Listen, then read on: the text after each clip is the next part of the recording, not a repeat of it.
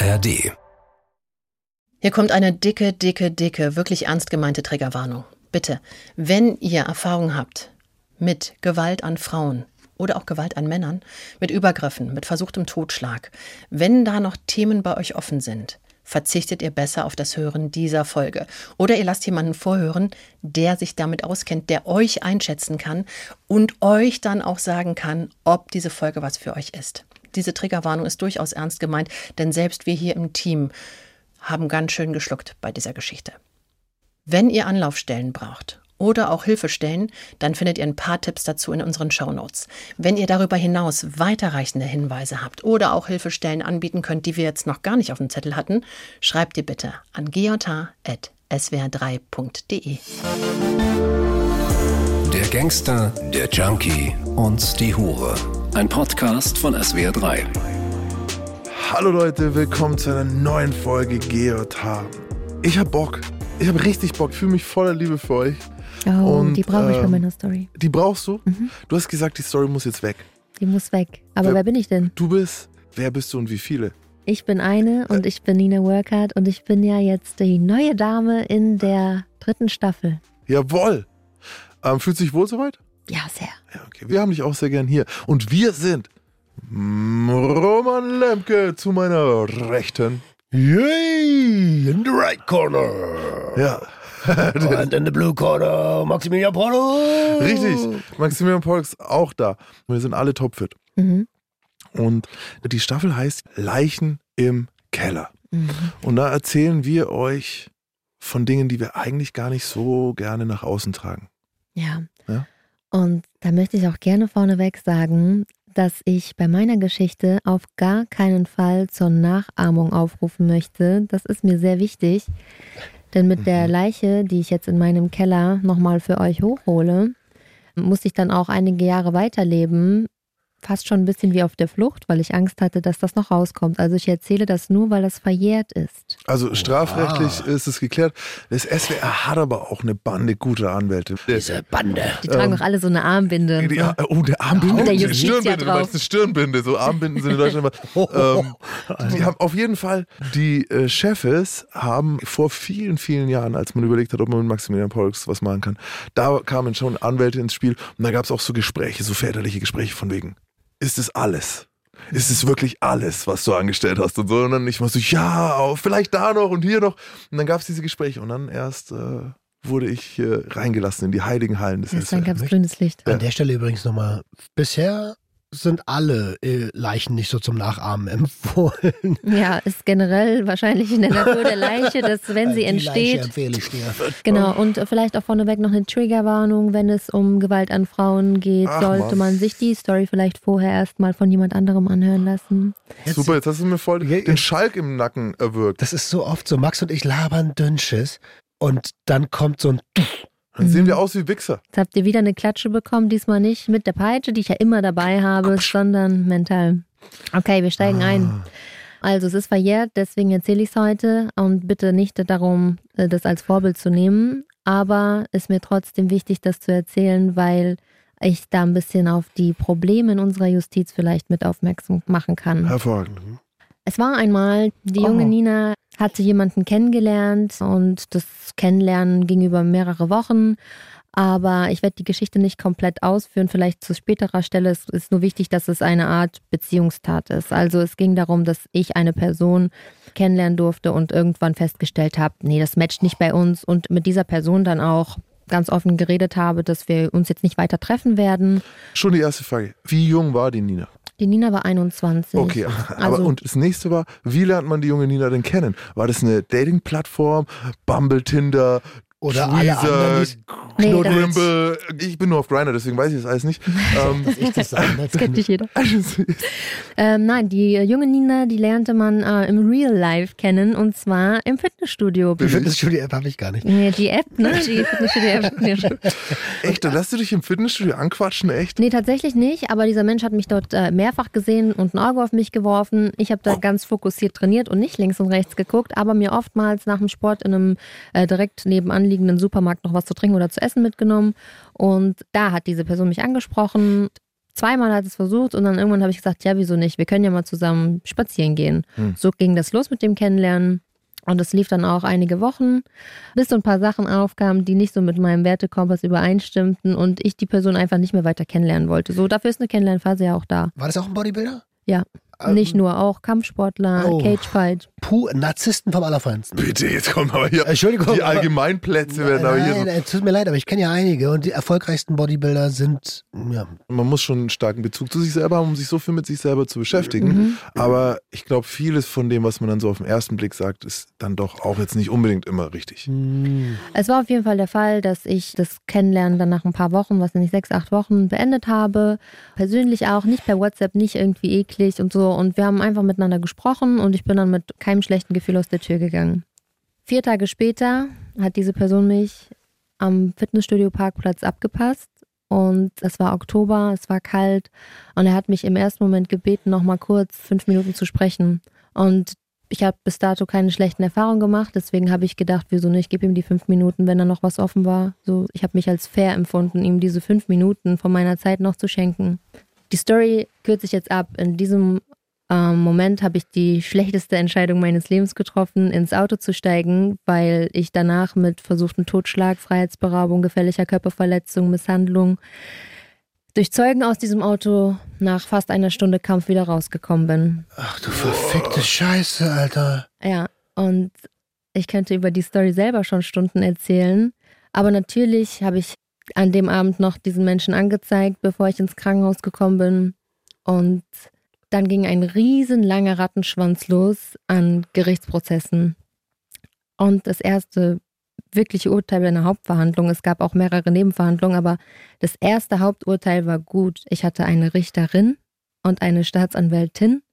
Und für mich wäre es mit dem Urteil, da ging es dann auch um eine Haftstrafe und es ist interessant für mich in Maximilians Augen zu gucken, weil du ja nicht per se pro Haft bist. Mhm.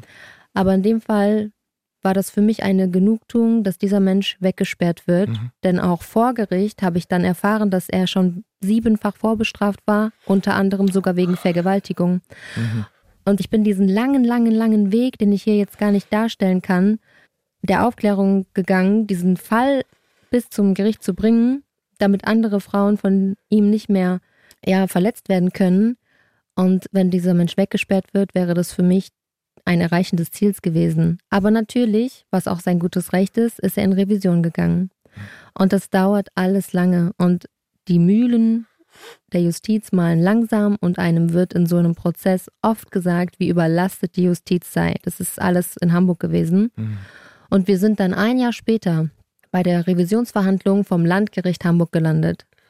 Und dort hatte ich dann einen Richter, einen männlichen und einen Staatsanwalt. Um es abzukürzen, aus dem vorher für mich zufriedenstellenden Urteil wurde eine Bewährungsstrafe. Mhm. Und ich bin da rausgegangen mit dem Gefühl, dass ich als Opfer einfach über, das ging insgesamt dann mehr als zwei Jahre, die ganze Zeit nur noch mehr leiden musste. Ich musste mich vor jedem Arzt, vor der Rechtsmedizin, vor jeder Krankenschwester, im Polizeipräsidium hundertfach, bei jeder Verhandlung immer wieder nackig machen, Mhm. komplett den Seelenstriptease abfeuern. Mhm. Ich darf gar nicht aus der Opferrolle rauskommen, Ja, sondern ja, ja, werde da reingepresst, Mhm. selbst wenn ich mich in diesen zweieinhalb Jahren oder was das war, auch weiterentwickelt habe. Ich musste ja mein Leben weiterhin kriegen. Ich habe allein in Hamburg gelebt. Ich musste mich entscheiden, werde ich meine Ausbildung schmeißen und jetzt depressiv zu Hause liegen oder stürze ich mich in Sport und Arbeit. Und ich habe mich dafür entschieden, was in dem Moment meine Überlebensstrategie war einfach. Mhm. Und das wurde mir dann von diesem Richter quasi vorgeworfen. Negativ ausgelegt. Ja, mir Ja, wurde ja. gesagt, Ihnen geht's doch gar nicht so schlecht. Ja. Sie sind doch tough.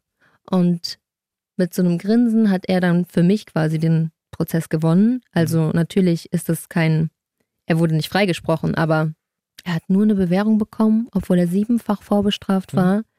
Ist die Erlaubnis, das wieder zu tun? Aus dem versuchten Totschlag Ja. wurde eine gefährliche Körperverletzung gemacht. Aus ja, den sieben Vorstrafen mit auch unter anderem Vergewaltigung wurde, ja, ist ja auch schon lange her. Den Leuten geht's doch bestimmt allen heute wieder gut. Und ich habe mich so missverstanden gefühlt und ich habe überhaupt nicht das Gefühl von, von Gerechtigkeit gespürt. Er wurde verurteilt nicht nur zur Bewährung, sondern eben auch zu ähm, Schmerzensgeld an mich und Schadensersatz leisten für die kaputten Sachen und meine ganzen Aufwendungen. Ähm, dann ging es weiter. Mir wurden ständig neue Briefe zugestellt, wenn er sich zum Beispiel wieder beim Amtsgericht gemeldet hat, um zu sagen, ah, ich kann leider weniger bezahlen, weil ich bin nämlich eine ganz arme Wurst.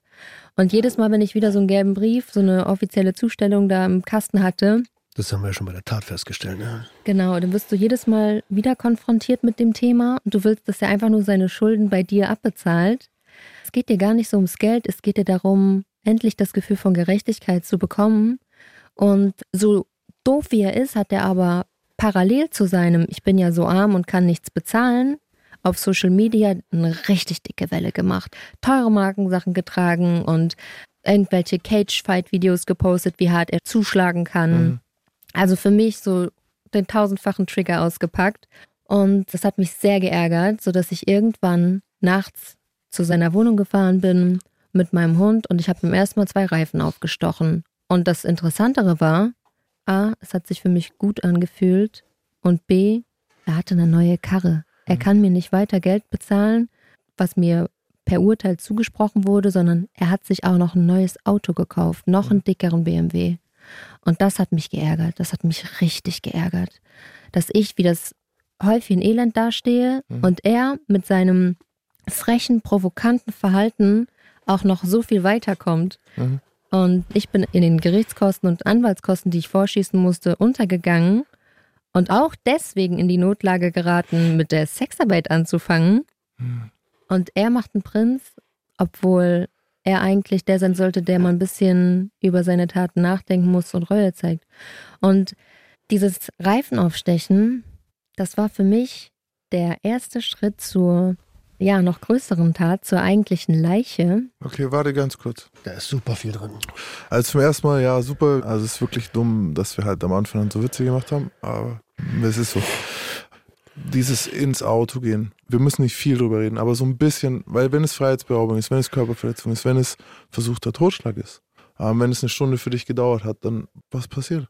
Ihr müsst euch vorstellen, ich wurde in einem Auto festgehalten und jemand hat versucht, mir das Leben zu nehmen, während ich eine Ausbildung im Autohaus mache, wo ich jeden Tag auf dem Beifahrersitz eines anderen Mannes sitzen muss, um Mhm. dem den Wagen zu erklären, der den vielleicht kaufen möchte. Das war, glaube ich, für mich die härteste Prüfung in meinem Leben. In dem Moment, in dem du in einem Auto gefangen bist, die Scheiben sind beschlagen, es ist Winter, du bist dick angezogen, es ist eh schon irgendwie viel zu warm und du fühlst dich wie in einer Zwangsjacke.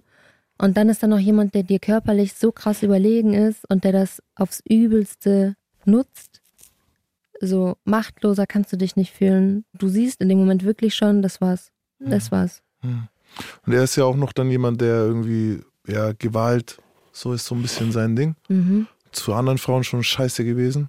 Was ich ja aber auch erst vor Gericht erfahren habe. Also die Alarmglocken konnten gar nicht wirklich schrillen. Aber die waren da bei dir. Ich meine, du hast in der Kontaktphase, also irgendwas hast du Mhm. gespürt. Weißt du noch, was du Es gab hast? mal eine Situation, da ist er aber nur so laut geworden und da hat mein Hund ihn schon so vorsichtig in die Wade Mhm. gebissen, so nach dem Motto, noch einen Schritt weiter und ich weiß richtig. Mhm. Und das war so ein Moment, den ich mir für immer gemerkt habe, weil mein Hund hat die Grenzüberschreitung noch vor mir gesehen. Ich habe Mhm. gesagt, raus aus meiner Wohnung und er wollte nicht gehen und mein Hund hat gesagt, du gehst jetzt. Mhm. Und das war bis dato der krasseste Moment. Und kurz danach habe ich die Sache auch beendet. Das waren so die ersten Glocken, die so richtig laut dann klingelten. Aber zuvor hat mir mehr dieses, ja, dieses proletische Verhalten irgendwie missfallen, glaube ich. Mhm. Mhm. Okay. Ich Also, entschuldige, dieses Bad Boy-Image an sich finden Frauen oftmals, ich auch, ja anziehend. Mhm. Aber es gab irgendeinen Auslöser, mir der sagt, das war fake. Mhm. Es gibt ja so ein Ding irgendwie, dieses, ich, ich versuche das manchmal auch. Okay, Bad Boy, Bad Boy, Bad Boy. Was genau ist denn? Also meistens sind die, die Gewalt gegen Frauen haben. Es sind halt entweder sind sie selbst hardcore traumatisiert von irgendwie auch einer gewalttätigen Mutter oder so und kommen da nicht raus, so, dann können das auch ansonsten krasse Typen sein. Aber sonst sind es meistens Lutscher. Innen drin richtig schwache Individuen. Und jetzt hast du aber dieses Bad Boy-Image, auf das manche Leute ja manchmal stehen. Und ihr müsst verstehen, wenn jemand auf der Straße scheiße zu allen ist, wieso glaubt ihr, er ist dann nett zu euch? Also ich sage das jetzt gar nicht zu dir, so, ne? sondern das Mhm. ist so dieses, jeder, der einen Bad Boy haben will, Vorsicht. Große Vorsicht ist geboten, wenn jemand dieses Image wirklich auch ausfüllt, weil dann wird er irgendwann zur Gefahr für euch. Kann ich aus eigener Erfahrung sagen. Ich war das. Ich war Mhm. gefährlich. Ich bin gerade echt zwiegespalten, ne? Steht es mir hier gerade zu, überhaupt zu reden? Ich bin Mann. Fürchterlich, ja. Und ich bin absolut schockiert. Ich weiß gar nicht, was ich sagen soll. Wirklich nicht. Ich, ich, ich sitze hier und denke so, fuck, Alter, was gibt es für Menschen? Und der Podcast lebt davon, dass wir miteinander reden und ich habe das Gefühl, ich darf nicht. Mhm. Roman, wir haben eine, weißt du was, warum ich auch schon wieder plapper? Ich versuche in solchen Situationen immer, was können andere daraus lernen? Mhm. Es ist rum ums Eck für die Nina. So auf, Ja. wir können es nicht zurücknehmen. Nee. Und wir, wir können auch nicht, und es geht auch nicht um Finger zeigen und das oder da ein Fehler oder hier hätte man, aber was können wir irgendwie jetzt machen, wo andere Leute Mehrwert haben? Und wenn es am Schluss nur die Erkenntnis ist, dass wir im Rechtssystem, wie du sagst, Dinge ändern Mhm. müssen. Dass es nicht sein kann, dass jemand zwei Jahre lang gezwungen wird, Opfer zu bleiben, wie du das gerade gesagt hast. Das ist Der Typ hat sieben Vorstrafen. Sieben. Ja, gerade Hamburg, sorry, ey, bei aller Liebe für Hamburg, die haben einen unglaublich schlechten Track. Record mit äh, Sexualstraftätern. Es ist unerträglich, was die Richter dort für Urteil sprechen. Also es gibt kaum was, was vor Gericht weniger wert ist als die körperliche Unversehrtheit einer Frau. Mhm. Das ist den scheißegal. Und nochmal, ich habe 13 Jahre Gefängnis bekommen. Ja. Weißt du, und ich frage mich immer, wie das gehen kann. Wie kann ein Typ eine Vergewaltigung begangen haben und das nochmal machen? Und du hast gerade was, also ganz am Anfang, das war der erste Schlag in meine Fresse, wo du gesagt hast, natürlich habe ich ihn angezeigt. Ich finde das gar nicht so natürlich. Hammer, Die allermeisten machen das nicht. Mhm. So wie das Rechtssystem, ich kann jetzt nur für Hamburg sprechen, aber so wie das da zu meiner Zeit, sage ich mal, lief, hätte ich jeder Frau empfohlen, das ist zu hart, geh diesen Weg nicht. Heute, mit Abstand, bin ich wieder anderer Meinung. Aber damals, ich glaube nicht, dass jede Frau die Kraft gehabt hätte, so oft, so hart wieder da rein zu müssen. Und du, du könntest über die einzelnen Instanzen Folgen machen, wenn es einen interessieren wird. Also wie ekelhaft das ist, sich bei der Rechtsmedizin komplett auszuziehen und Mhm. jemand guckt dir überall hin und fasst dich an und macht Fotos von jedem kleinsten Fleck an deinem Körper. Du musst alles immer und immer wiederholen. Ich habe das richtig verstanden, ne? Du hast da noch nicht, also du hast da nicht in der Sexarbeit gearbeitet. Da noch nicht.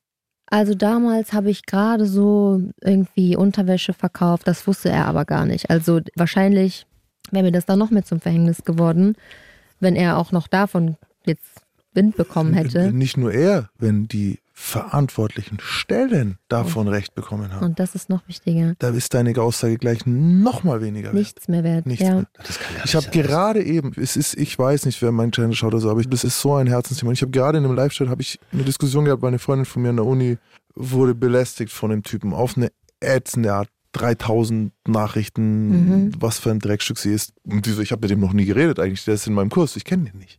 Geht zur Polizei, Polizist sagt, na gut, sie können auch nicht jedes Mal, wenn sie jemand ärgert, zur Polizei gehen Ärgert. Mhm. ärgert. Und das habe ich erzählt im Livestream und innerhalb von fünf Minuten hatte ich 100 Nachrichten.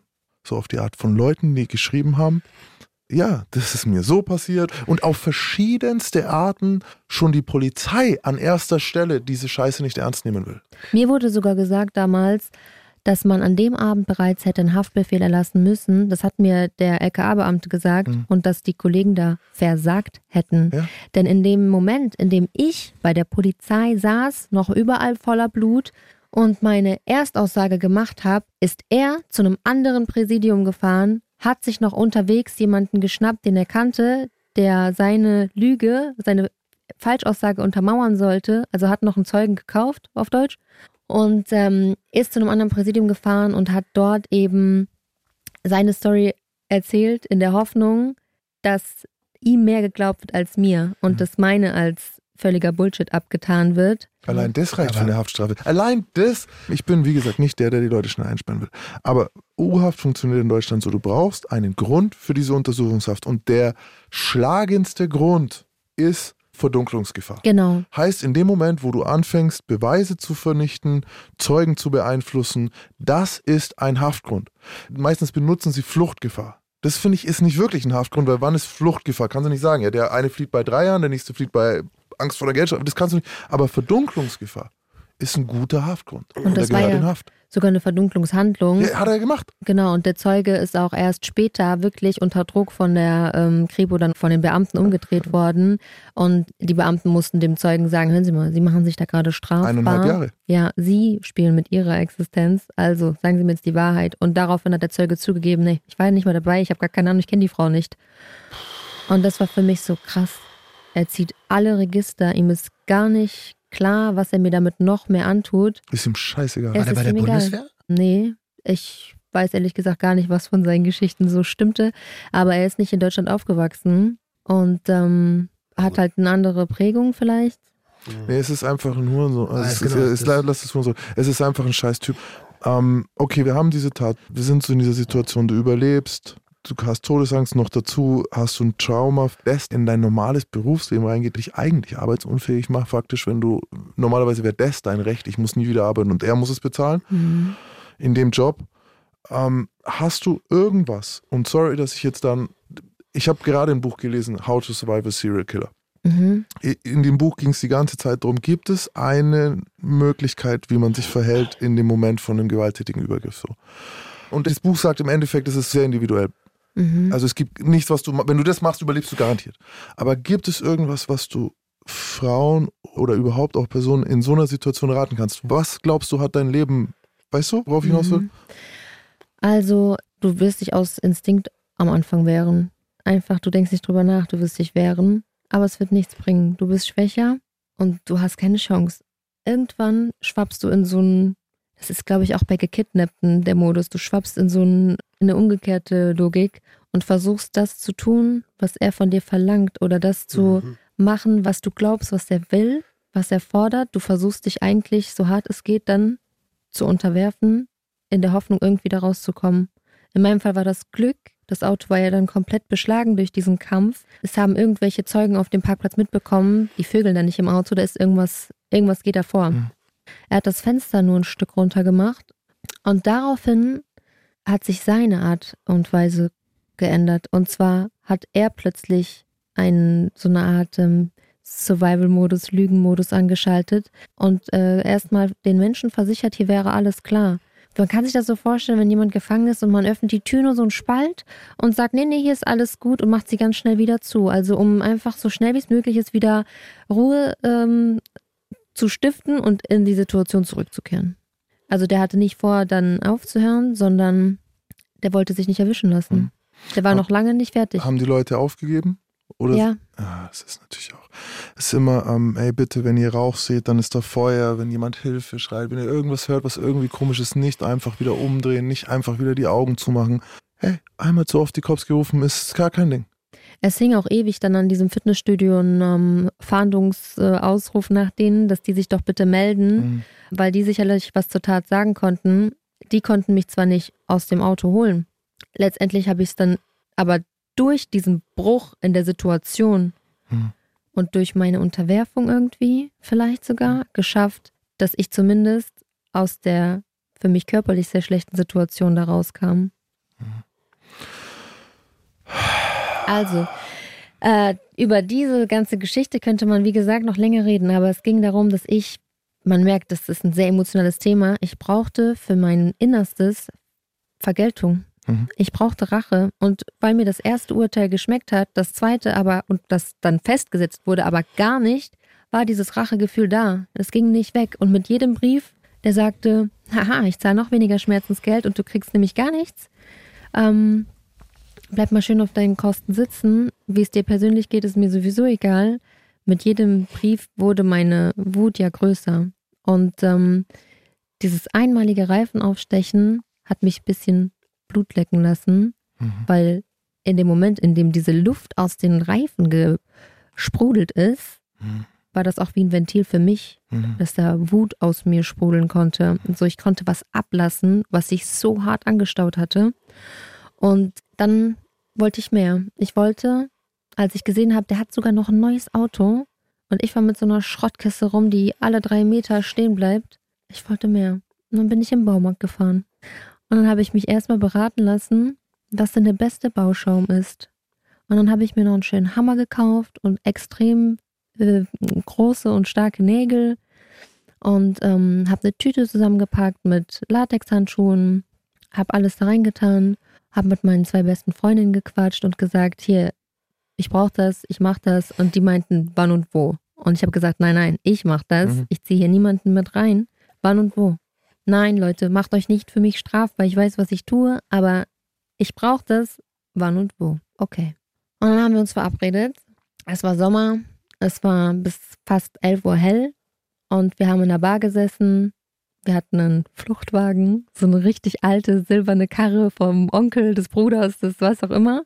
Also nicht mein Auto mit meinem Kennzeichen. Und wir haben dann alle schwarze Hoodies angehabt. Wir waren nicht mehr nur zu dritt, sondern äh, hatten noch eine vierte Person zur Verstärkung dabei und haben uns vorher genau besprochen, wer welche Aufgabe übernimmt. Mhm. Weil wir hatten festen Stellplatz und das Auto ist so geparkt, dass 30, 40 Fenster darauf gucken könnten. Und man muss schnell sein, ansonsten wird es jemand sehen und wird uns auch jemand dabei festnehmen oder hindern, da Mhm. weiterzumachen. Also das Objekt der Begierde ist wieder das Auto. Ja, also ich hatte nie äh, dieses, ich will ihm was tun. Ich wollte besser sein als er. Mhm. Ähm, ich habe auch damals im Autohaus über Kontakte so Angebote bekommen wie, soll man ihm ins Knie schießen? Mhm. kann er keinen Sport mehr machen. Mhm. Aber ich habe Nein gesagt, auch wenn das finanziell irgendwie machbar gewesen wäre. So, das wäre jetzt nicht so teuer gewesen, dass ich mir das nicht hätte über Umwege gönnen können, so ein Knieschuss. Ich wollte das nicht. Mhm. So eine Sachbeschädigung war für mich irgendwie. Ich weiß, wie viel Wert er auf so ähm, materielle Dinge wie ein Auto legt. Ich wusste, ich krieg ihn damit noch mehr. Mhm. Das tut ihm richtig weh, wenn sein Ansehen so sinkt. Mhm. Und ähm, wir haben uns halt alle abgesprochen, wer welche Aufgabe ausführt. Freundin A spritzt den gesamten Bauschaum in den Auspuff, dass der richtig gut abgedichtet ist und nie wieder Luft ziehen kann. Ähm, Freundin B zerkratzt jedes Karosserieteil mit dem Hammer, auch den Tankdeckel, sodass du alles neu lackieren oder austauschen musst. Ich habe mich dann nochmal um die Reifen gekümmert, zwei aufgestochen und zwei mit Nägeln präpariert. Und die waren ja gerade neu, die Reifen. Ne? Ich habe ja vor kurzem da schon mal mein Unwesen getrieben. Und eine statt Schmiere. Haben wir ein Hustzeichen vereinbart, einfach damit, wenn dann ein Passant mit dem Hund seine letzte Runde am Abend geht, wir nicht noch von dem Hops genommen Also werden. mit dem Hammer, Bauschaum, da stehen doch, entstehen doch Geräusche. Also Es ist super laut. Und dieser Bauschaum, ich werde das Geräusch in meinem Leben nicht vergessen, wie das so, ja, ganz genau. Das rührt im Auspuff. Das ist unglaublich. und dann so die Freunde so. ja. Wenn jemand kommt, soll sie nur husten. Nur, ja, genau, nur Ja, ja wenn jemand natürlich, kommt. weil ich weiß, wie Schmiere stehen funktioniert. Auch das Reifenaufstechen, man sieht es im Film immer so, dass es erstmal, es ist sauschwer. So ein Reifen ist Ich, echt ich hätte dick. dir sofort gesagt, verletzt. Also man Tut schneidet sich gerne, Ja, weil wenn ja. man mit reinsticht, rutscht man runter am Messer, ja? Ja, du hast Erfahrung. Ich habe äh, Reifen en masse zerstochen. Ja. Ich habe viele Feinde gehabt. Mhm. Und da sagst Sehr du was ganz gekränkt. Wichtiges. Ich bin nämlich, glaube ich, nicht erwischt worden bis heute, Mhm. weil er mehr Feinde als nur mich hat. Mhm. Er wusste, er hat viele Feinde Mhm. und deswegen konnte er mir das nicht direkt zuordnen. Mhm. Ich habe bis heute keine Ahnung, ob er weiß, dass ich das war.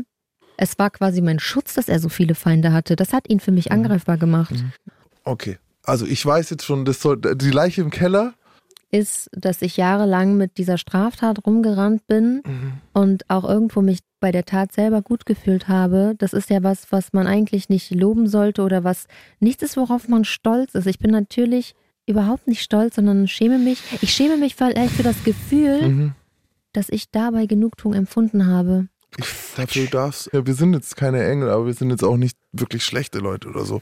Und ich glaube nicht, dass du dich dafür schlecht fühlen musst. Aus Ja. heutiger Sicht, also in dem Alter, in dem ich jetzt bin, mit dem Wachstum persönlich und so weiter, die einzige Leiche, die ich da sehe, ist die Selbstjustiz. Aber jeder von uns hätte das gemacht, wenn er die Möglichkeit gehabt hätte. Es ist so schwierig, denn ich möchte nicht, dass jemand denkt, okay, bei ihr hat's geholfen, ich fühle mich ungerecht behandelt, ich mache das auch so oder suche mir einen anderen Hm. falschen Weg. Es ist mir viel wichtiger, dass es mehr Richterinnen und Staatsanwältinnen Mhm. oder einfach Menschen mit Empathie gibt, denen bewusst ist, dass du dich in so einem Prozess immer in der Opferhaltung befinden musst und sollst und da reingepresst wirst. Und dass das Wort Opferschutz einfach so ein Haufen Scheiße ist. Hey, du hast gerade gesagt, äh, irgendeiner hat gesagt, naja, zwei Jahren, es scheint ja wieder alles in Ordnung zu sein. Mhm. Wolltest du mich verarschen oder was? Es gibt gibt es Leute, die, ich weiß das ja selbst, ich bin immer noch traumatisiert von meiner Nötigung. Die ist Jahrzehnte her mittlerweile. Also, das, was du jetzt gerade gesagt hast, Nina, mit dem Ich wünschte, es wäre so einfach. Lasst uns Richterinnen besetzen, lasst uns Staatsanwältin besetzen. Es ist es nicht. Weil in dem, was jetzt da kurz beim Livestream ich mal gemacht habe und so, wo dann wirklich, ich glaube, jede zweite Frau hatte eine Geschichte dazu, ja, so auf die Art. so traurig. Und dann kam von einem Mann dann halt auch, ey, ja, scheiß Bullen, so auf die Art. Und dann kam von den Frauen direkt so, nee, bei mir war es eine Polizistin, bei mir war es eine Ärztin, bei mir war es eine. Also es ist nicht so einfach. Wir brauchen, Empathie ist ein starkes Wort, aber vor allem brauchen wir ein anderes Verständnis für sexuelle Selbstbestimmung. Eben zu sagen, weil in dem Buch, das ich gelesen habe, über die Opfer, die überlebt haben, war eine Frau, die tatsächlich selbst vergewaltigt wurde, von einem Typen von hinten geparkt, der hat sie äh, ohnmächtig gewirkt währenddessen und für tot zurückgelassen. Diese Frau sagt wortwörtlich in dem Buch, und dabei war ich doch gar keine von den Frauen, die sich da hier mit einem kurzen Rock irgendwie rumlaufen und so. Weil da muss man ja schon sagen, wenn ich dann zu jemandem dann ins Auto, ins Auto steige oder da mitgehe, dann ist es natürlich, dann da kann man schon sagen, dass man selbst schuld. Also sie selbst, obwohl sie selbst Opfer geworden ist, differenziert sie noch. Und wir haben ein riesen Problem in der Erkennung, gerade wenn es weibliche Opfer von Gewalttaten sind oder von äh, Sexualstraftaten sind. In uns, ich sage jetzt nicht in uns allen, die hier zuhören, aber es gibt einen Mechanismus, der einen Unterschied zwischen mir und dem Opfer sucht, der dem Opfer irgendeine Form von Mitschuld geben will, um zu sagen, das kann ja mir gar nicht passieren. Das ist nicht unbedingt immer böse. Da ist nicht unbedingt, ah, diese Huren, sondern es ist auch manchmal einfach nur, naja, also erstens, der Typ war ja schon Gewalt. Jetzt in dem Fall, ich spiele es jetzt einfach, bitte nimm's mir nicht über. Ich mach's jetzt einfach. Ich schieße jetzt einfach mal, damit die Leute verstehen, was passiert. Ah ja, sie hat ja gesagt, der war ja selber schon Kampfsportler und Gewalttäter. Er war ja ein Ausländer. Oder der war ja eh im Fitnessstudio kennengelernt. Ach, und naja, und wir, wir wissen ja, die Nina ist ja dann auch schon, die läuft ja auch schon ein bisschen freizügig rum und dann ist sie ja auch noch blond. Und dann hat sie ja vielleicht geschakert. Und dann, das denn dann für eine Rolle, ich weiß nicht für dich, aber das sind diese Mechanismen. Und äh, einer dieser Gründe reicht schon. Ja. Dass sie sagt, naja, da hättest du eigentlich nicht ins Auto steigen dürfen. Mhm. Und da haben wir schon den Samen für eine Pflanze aus. Und darauf wurde Gift. auch vor Gericht so oft extrem eingegangen. Sie sind aber selber und freiwillig ins Auto eingestiegen. Ja, ja. Ja, aber zum Reden. Wir haben einen Fall gemacht in Hamburg, den Heidemörder. Der Typ hat ein Mädchen mit einem Messer am Hals vor seiner Haustür in seine Wohnung rein. Er hatte vor, sie umzubringen, hat auch später mehrere Frauen umgebracht. Sie hat in der Wohnung genau verstanden, es ist nämlich das Problem, was war die Quintessenz des Buchs, wie überlebt man solche Leute? Eigentlich nur, indem du es schaffst, innerhalb kürzester Zeit zu lesen, wann lässt diese Art Täter mich am Leben. Und sie hat erkannt, diese Art Täter, die er später mehrere Frauen umgebracht hat, lässt Menschen am Leben, wenn sie schaffen, eine persönliche Beziehung aufzubauen. Wenn sie so tun, als wären sie jetzt seine Girlfriend. Als wären sie jetzt seine Freundin. Und als gäbe es sogar eine Chance, dass wir uns morgen wiedersehen. Und das hat sie gesteckt. Sie so, du brauchst mich nicht fesseln. Du brauchst mir nicht wehtun. Ist, war doch gar nicht schlimm. Es ist doch noch gar nicht so schlimm. Und dann hatte sie Sex mit dem Typen. Und dann hat der Richter gesagt, woher soll denn er noch wissen, dass sie kein Einverständnis mehr geben, nachdem sie, hallo, wie wär's mit dem Punkt, wo er mit dem Messer mich von der Straße pflückt? Mhm. Und diese Unterscheidung, das war in Hamburg, ist ein Riesenproblem. Was ist ein schwerer Fall von Vergewaltigung? Wenn das Opfer sich bis zum Ende wehrt, wenn das Opfer bleibende Schäden hat, dann haben wir einen schweren, sonst nicht. Und sogar die bleibenden Schäden, die müssen ja nicht immer körperlich sichtbar sein. Auch das Vor ist wieder ein Gericht schon. Problem. Ja, vor Gericht schon. Und meine Akte war so dick und es gab so viele Bilder, auf denen man genau sieht, wo überall Blut fließt. Oh, ich hasse diesen Nummer. So. Und ja, und trotzdem Oh. ist er mit so einem nicht mal blauen Auge davon gekommen. Und ähm, Ich- ja. Was-. Ich, ich, ich, Was können wir tun? Roman, was können wir tun? Wir können zum Beispiel eine Sache können wir sagen. Diese Leute haben kein Herz. So Mhm. dafür. Der wird es sich nicht schuldig fühlen, er fühlt sich noch als Opfer, er kann es vielleicht auch nicht verhalten. Vielleicht ist er sogar psychisch krank. Was können wir tun als Männer? Wir können niemals so jedem Mann einen Meineid leisten. Wir können niemals sagen, was, Bro? Ich soll sagen, was hast du? Da ist eine Frau, die sagt, du hast dir was getan und die ist aber verrückt und ich soll jetzt für dich irgendwas aussagen. In dem Moment können wir sagen, das tue ich nicht. Mhm. Nicht erst, wenn die Kripo mich zwingt. Wir können diese Leute aus unserem Freundeskreis, wir können sagen, dass das keine coolen Dudes sind. Wir können seine scheiß Instagram-Bilder nicht liken. Mhm. Weil, weil, wisst ihr, so damit müssen wir anfangen, die korrekten. Also, Ja, und auf anderer Seite nicht weiter zu supporten, weil damals, er lief ja frei rum Klar. und er ist auch noch als Personal Trainer aktiv. Alter, ich, vielleicht Und mit diesen ähm, Vorstrafen, niemanden interessiert es, wenn du selbstständig bist. Du kannst trotzdem mit Menschen arbeiten. Du kannst auch trotzdem Frauen trainieren, äh, jeden trainieren, egal, Mhm. solange diese Person halt dich bucht. Und die ich weiß hätte gar das nicht. Knie gewählt, ohne Scheiß. Ich, ich, ich bin die ganze Zeit echt ruhig, weil irgendwas in mir drin war. Ich hätte das Knie gewählt. Und er hatte eine einstweilige Verfügung sogar, die habe ich erwirkt, dass er nicht mehr in das Studio kann, wo ich trainiere, mhm. weil ich brauchte mein Training wenigstens, um da irgendwas zu haben, um Wieso abzuschalten. können die denn nicht einfach kündigen? Haben sie nicht, ja, aus Angst vor ihm. Weil sogar der Studioleiter Angst hatte, mehr vor ihm und mehr vor den Konsequenzen, die das mit sich bringt, ihm ein Hausverbot zu erteilen, als davor, dass ich einfach sage, okay, dann gehe ich halt ich nicht mehr ins wirklich Gym. schwer, hier eine Leiche überhaupt zu sehen. Es ist gar, sorry, Alter, die Leiche ist nicht da, Alter. Aber es ist natürlich gut, wir müssen uns schon darauf einigen, dass wir sagen, und das ist ja das Krasse. Ah, ich, die Geschichte mache ich an einer anderen Stelle mal auf, aber ich habe mal jemanden schwer verletzt. Also komplette Frontreihe, Zähne raus für eine Vergewaltigung. Mhm. Mit einem Kopfsteinpflaster habe ich ihn seinen Schädel eingeschlagen. Und es hat sich für mich gut angefühlt, weil ich ein Krimineller war, dem Blut sowieso gefallen hat. Aber für die Frau, für die ich es getan habe, hat es schwere psychische Konsequenzen. Sie hat sich nicht besser gefühlt danach. Mhm. Es gab diesen Initialimpuls, in dem sie mir das erzählt hat und in dem sie genau wusste, wenn sie mir das erzählt, weil es gab den Punkt, wo ich dann gesagt habe, okay, schau mal, das Einzige, was ich von dir brauche, ist der Name halt. Und dann vergiss einfach. Und sie konnte es nicht vergessen. Sie hatte Angst vor der Polizei am Anfang, sie hatte Angst vor ihm später, als er wieder, als er wieder feste Nahrung mhm. zu sich nehmen konnte. Sie hatte Angst vor mir von diesem Moment an, was ich auch nicht ja, habe kommen sehen. Ja. Nee, habe ich überhaupt nicht kommen sehen. So. Naja, klar hast du es nicht kommen sehen, weil du im Rage-Mode warst. Sie hatte Angst vor mir und es hat ihr nicht geholfen. Im Gegenteil, es kam nämlich jetzt was, was du auch schon angesprochen hast, Nina, dieses, jetzt bin ich eigentlich, ich verliere meine wenigstens das Einzige, was ich habe, nämlich meine moralische Überlegenheit. Und ich sehe es nicht mal so. Ich sehe es heute noch nicht so. Ich, ich, ich, kann, ich tue mich so schwer in meiner ganzen Resozialisierung, sehe ich es heute noch nicht. Nee, weil er hat ja angefangen. Aber für sie war es so. Mhm. Und deswegen kann ich allen nur raten: Vorsicht mit Rache. Rache ist was, was euch nicht heilt. Und Rache ist Im immer emotional getrieben und man macht Fehler, wenn man aus Rache oder rachsüchtig handelt. Es tut vielleicht kurz gut, aber du schleppst die Leichen danach trotzdem weiter mit dir rum. Mhm. Und das nächste Problem ist, ich hatte zwar kurz diese Genugtuung, aber ab da hatte ich ja Angst, verfolgt zu werden. Und zwar, dass die Polizei vor meiner Tür steht und mich wegen dieser Sachbeschädigung dann dran kriegt, die wahrscheinlich wirklich viel schlimmer dargestellt würde. Du machst dich strafbar, du musst vielleicht am Ende Was? selbst noch in Knast oder sowas. Ich habe das letzte Staffel gesagt. Also ich bin dankbar, dass das Leben das bei meinem Täter geregelt hat. Der Typ hat Diabetes, Bypässe, ist äh, komplett im Arsch. Und ich habe mir die ganze Zeit irgendwie auch gedacht, ich mache das irgendwann, ich lege den um. Mhm. Und hätte ich das gemacht, würde ich hier nicht sitzen. Das Absurdeste ist ja, theoretisch, wenn ihr jetzt nicht so viel Feinde gehabt hättet oder eine Kamera oder irgendwer euch doch erwischt, diese Verhandlung wäre so ratzfatz gegangen. Das wäre mhm. so einfach. Du hättest dem die scheiß Karre zahlen müssen. Du hättest eine Arbeitsstunde oder eine Geldstrafe drauf bekommen. Das wäre alles so easy gewesen, ja. weil es dann wieder so einfach ist. Hier ist das Auto, das Auto ist des deutschen wertvollster Besitz. Mhm. Hier haben wir die Täterin, die Selbstjustiz übt. Du hättest sogar noch mehr Strafe bekommen. Keiner hätte gesagt, ja, aber der Grund dafür ist, das wäre voll, weil das dürfen sie nicht. Sie dürfen nicht sagen, ja, sie hatte ja einen Grund, weil wir sind im Bereich der Selbstjustiz. Diese Demütigung dann auch noch hinten dran, so weißt du, dass das du, du hättest ihm die scheiß Karre zahlen müssen. Ja. Während aber, weil nochmal, das, was am wenigsten vor deutschen Gericht zählt, ist das Recht auf Selbstbestimmung von Frauen. Direkt gefolgt von Kindern. Ja.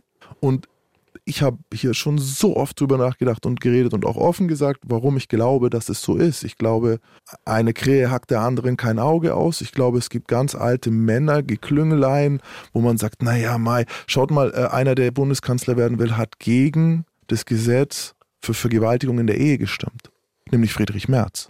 Er hat dagegen gestimmt, dass es Vergewaltigung in einer Ehe geben kann. Das ist jemand, den 30 Prozent der Deutschen wählen würden. Das ist zum Kotzen. Und solange das so ist, seid ihr nicht sicher. Es ist wichtig, dass auch wenn der Weg hart ist, alles gemeldet wird. Frauen müssen, ja, müssen diesen wir. ekelhaften Weg leider gehen, denn nur dann kann diese Stimme nicht mehr überhört werden. Diese vielen Stimmen werden eine ganz, ganz laute Stimme. Und ich wollte gar nicht zum Messias der ähm, geschlagenen Frauen werden, aber es geht nicht anders, weil es wird sich sonst in dieser Justiz nichts ändern. Der Druck muss unerträglich für die Justiz ja. sein, bis ja, es bricht. Ja, ja. Das Schlimme ist, das bist du ja noch nicht mal damit. Du hast einfach nur das offengelegt. Max hat's gesagt, jeder zweite Kommentar. Jede Frau in Deutschland hat schon mal mindestens übergriffiges Verhalten Genau. erlebt. Das Ding ist, es reichen halt leider, weil mir hat auch schon mal jemand gesagt, so, und das hat mich damals so krass getroffen, weil ich war lange Zeit auf meinem Film so, ey, ich bin das nicht, das trifft mich nicht. Ich weiß noch, das war zu der Zeit mit dem Deutschrapper und mit Vergewaltigungsvorwürfen da, Mhm. dass ich mich auch so, weil halt Rap angegriffen wurde und irgendwie auch ich mich so gefühlt habe, von am Anfang ich so irgendwie, hey, es sind nicht alle Männer, so, wir sind es nicht alle. Sind, und dann war aber eine Frau bei mir gesessen und sie so, okay, wie soll ich es wissen? Welcher es ist? Es sind alle Männer.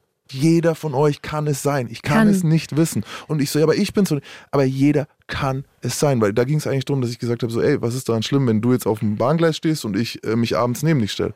Findest du jetzt schlimm oder was? Und dann sie so, ja, ja, doppelt so groß, doppelt so schwer, Ja. bleib einfach weg. So, und ich so, fuck. Da hat dann dieser Wechsel stattgefunden im Kopf. Ich so, ey, einfach nicht mehr reden. Nicht mehr reden als Mann, sondern zuhören.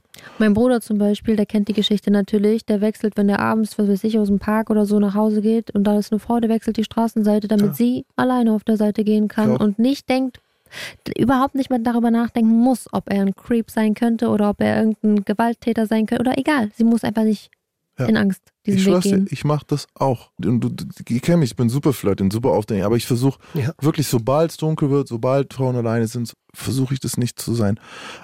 Was können wir tun? Was hätte dir geholfen? So, weil, wie gesagt, ich war der, der angeboten hätte, okay, ich töte ihn oder ich schlage ihm seinen scheiß Schädel ein. Ich weiß aber im Nachhinein, das ist nicht das Richtige. Boah.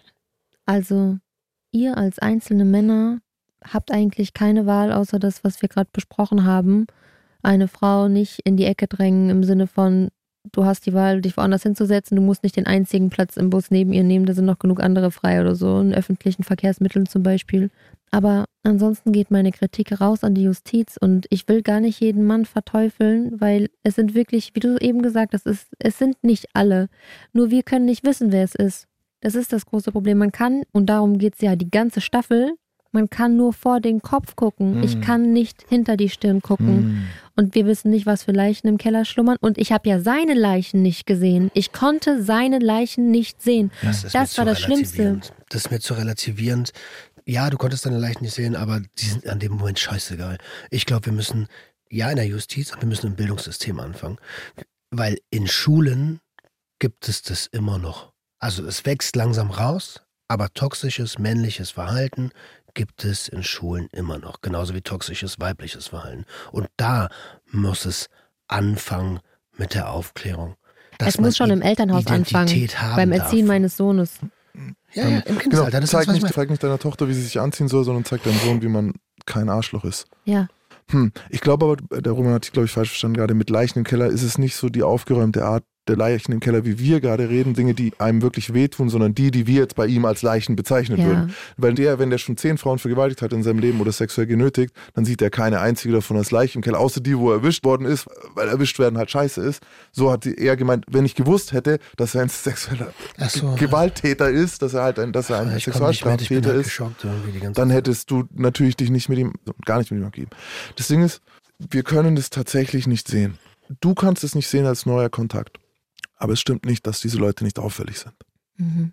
Ich weiß das von den Leuten, die mir in meinem Leben begegnet sind. Und ich kenne Leute, die sich so verhalten.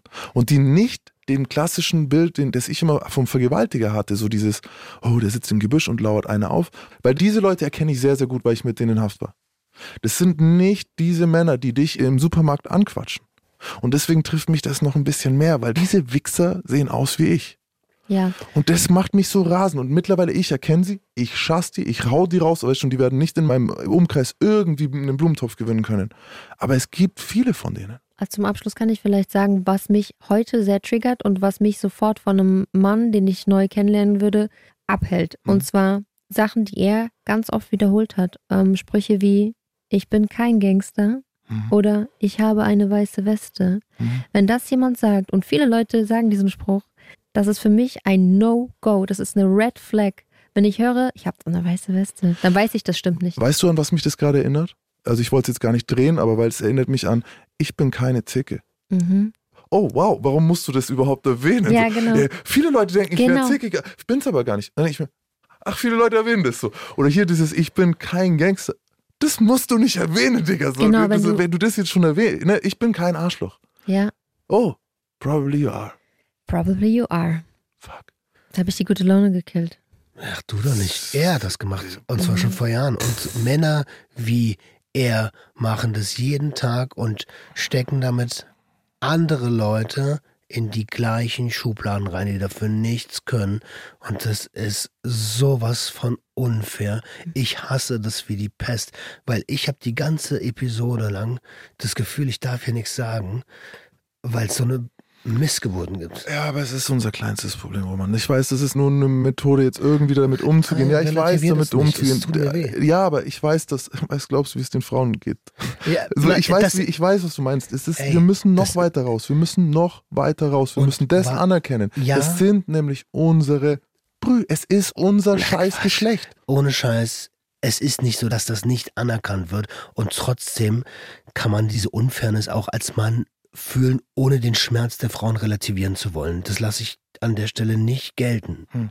hm. Ja, ich bin wahrscheinlich online geprägt, so weißt schon, dass das halt das Erste ist, so was aus dieser Bubble dann auch oft kommt. Und ich weiß, dass das scheiße. Ich weiß, ja, ich weiß, was du meinst. Ich, ich weiß, was du meinst. Ich weiß, was du meinst, Bruder. Ich weiß, was du meinst, Bruder. Und wir reden die ganze Zeit, eigentlich können wir nur zuhören. Was bleibt uns zum Schluss zu sagen? Mehr als die Augen offen halten und versuchen, die Söhne richtig zu erziehen bleibt uns heute wahrscheinlich nicht übrig, weil die Justiz zu ändern, äh, das dauert länger als mein Leben, schätze ich mal. Die Polizei muss auf jeden Fall auch viel sensibler geschult werden, wenn ich daran denke, wie ich da anfangs behandelt wurde. Du musst Szenen nachstellen, die du gerade erlebt hast. Und die Leute wissen nicht, wie man mit jemandem umgeht, der gerade richtig Scheiße erlebt hat. Du wirst genauso wieder angefasst und körperlich wird so eine Szene mit dir nachgestellt wo eine andere Person dann, eine dritte Person im Raum eingreift und den Polizisten davon abhalten muss, diese Szene so mit dir nachzustellen, weil du gerade dabei kaputt gehst. Und wir müssen da arbeiten. Danke. Oh, ey, Van, ey, du hast einfach. Hm, jo, Roman musste kurz raus. Nina und ich müssen weinen. Weißt du, was das Allerschlimmste ist? Nicht das Allerschlimmste, aber weißt du, was gerade ist? Es hätte keine Überraschung für mich sein dürfen. Weißt mhm. du? Natürlich. Du sitzt mir gegenüber, ich denke mir, du verhaust Benners. Weißt du, ja. ich meine? Und na, niemand ist sicher. Das ist einfach zum Kotzen. Ich will aber gerne noch am Ende betonen, dass ich mit meinem Job nicht meinen Hass auf die Männer projiziere. Hast du nie gemacht. Wer das denkt, der ist. Aber gut, dass du sagst. Ich habe keinen Hass auf die Männer, das will ich betonen. Ne? Also ich habe Hass auf diesen einen Mann gehabt. Und für mich, nachdem der sieben Jahre lang sein Geld abgestottert hat und ich sein Auto vergewaltigt habe, habe ich mir verziehen, dass diese Sache überhaupt so lange gedauert hat und dass ich so lange darunter leiden musste. Ich habe ihm irgendwo verziehen für seine, dafür, dass er so als Arschloch geboren wurde. Hm. Besser geht's nicht, man. Von mir Hut ab. Wir haben so viel mit solchen Fällen zu tun, irgendwie auf irgendeine Art. Und vielleicht wäre echt nochmal eine Begleitung für die Frauen, die es durchmachen, in Form von Selbsthilfegruppen. Vielleicht, dass ich da doch nochmal, ich drücke mich bis jetzt davor so mhm. ne? weil es auch als Mann irgendwie schwierig ist. Aber Selbsthilfegruppen zu machen, dass man sagt, hey, das ist das, was jetzt passiert und nicht nur wie der weiße Ring oder so, sondern vielleicht nochmal massiver. Ich war auch bei diesen Gruppen, habe sehr schlechte Erfahrungen genau, gemacht. Eine richtig gute. Ich war in tausend Therapien, haben mir nicht geholfen. Die tausend und erste war gut. Ja. Weißt du, also ich habe Präventionsveranstaltungen besucht, haben alle nicht geholfen, haben meine eigenen gemacht. Weißt du, ich meine, vielleicht ist das, vielleicht können wir in die Richtung uns was ausdenken. Okay. Roman, du bist wieder da, Mann, komm. Tut mir leid, dass ich gerade rausgehen musste, aber das hat mich gerade echt gekickt und ich war gerade so in diesem, nein, es sind nicht alle, es sind nicht alle, es sind nicht alle. Und die allermeisten sind auch liebe Leute, aber wenn wir ehrlich sind, sind es doch alle, weil in dem Moment, wo ich heulend rausgegangen bin, sind mir fünf Situationen mindestens in den Kopf geschossen, wo ich selber übergriffig war, wo ich ein richtiger Wichser war und es noch nicht mal Vorsatz war, weil es einfach ganz normal erlerntes Verhalten war. Mhm. Und jetzt im Nachhinein wird mir klar, Alter, da hast du das gemacht, da hast du das gemacht, da hast du das gemacht. Dann sagt die andere Stimme, aber nein, nein, nein, eigentlich bist du doch nicht so. Und das zerfetzt mich gerade. Es erinnert mich ein bisschen an die Reaktion, die ich auch früher selber hatte, wenn mir jemand gesagt hat, er solltest eigentlich kein Fleisch essen. Was, Alter, lass mir, weißt du, es ist so dieses, man hat irgendwie so Angst, böse zu sein, obwohl man es nicht sein will. Und dann mhm. will man sich so rechtfertigen, aber eigentlich, und das glaube ich, ist es an der Stelle, ich brauchen uns nicht rechtfertigen, Alter. Wir müssen nur zuhören. Nur zuhören. Was sagen die Opfer? Fertig. Und es ist vollkommen egal, was das Opfer getan hat. Es ist immer nur der Täter schuld. Ich finde das erlernte Verhalten so krass. Ne? Wir sind ja alle nur Produkte von erlerntem Verhalten.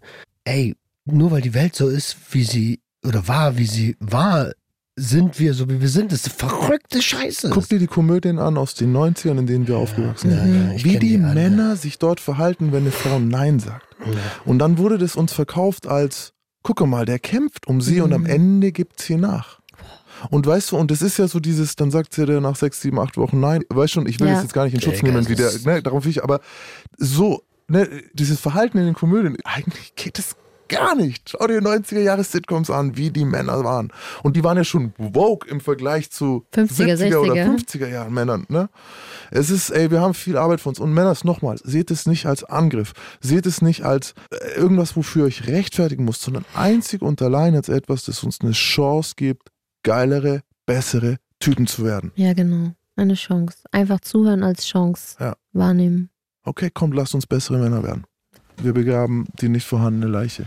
Ich fand es schön, dass ihr es nicht als Leiche seht, weil ich mich beim Vorbereiten auf die Story schon so gefühlt habe, als hätte ich da eine dicke Leiche, nämlich diese Freude über die Genugtuung. So, das hat sich falsch angefühlt. Aber jetzt, nachdem wir darüber gesprochen haben, was für mich auch sehr therapeutisch ist, habe ich nicht mehr dieses Leichengefühl.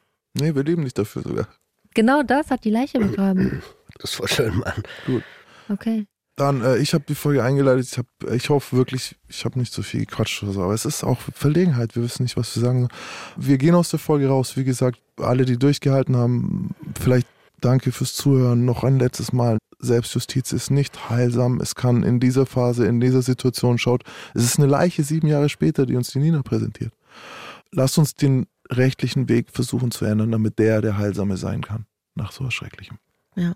Wenn ihr noch Fragen an mich habt oder an die Jungs oder Feedback geben möchtet, dann bitte an gjh.swr3.de. Wir freuen uns da über empathische Nachrichten. Uns gut, ihr Lieben. Der Gangster, der Junkie und die Hure. Ein Podcast von SWR3. Und hier haben wir noch eine Podcast-Empfehlung für euch, die bestimmt passt, wenn ihr True Crime Podcasts mögt. Den Protagonisten hätten wir auch gern bei uns hier am Start gehabt. Kannst du dich noch erinnern, wann du das erste Mal darüber nachgedacht hast, Polizist zu werden? Na, eigentlich schon als Kind. Also als kleines Kind wollte ich entweder Rennfahrer werden oder ich wollte Polizist werden.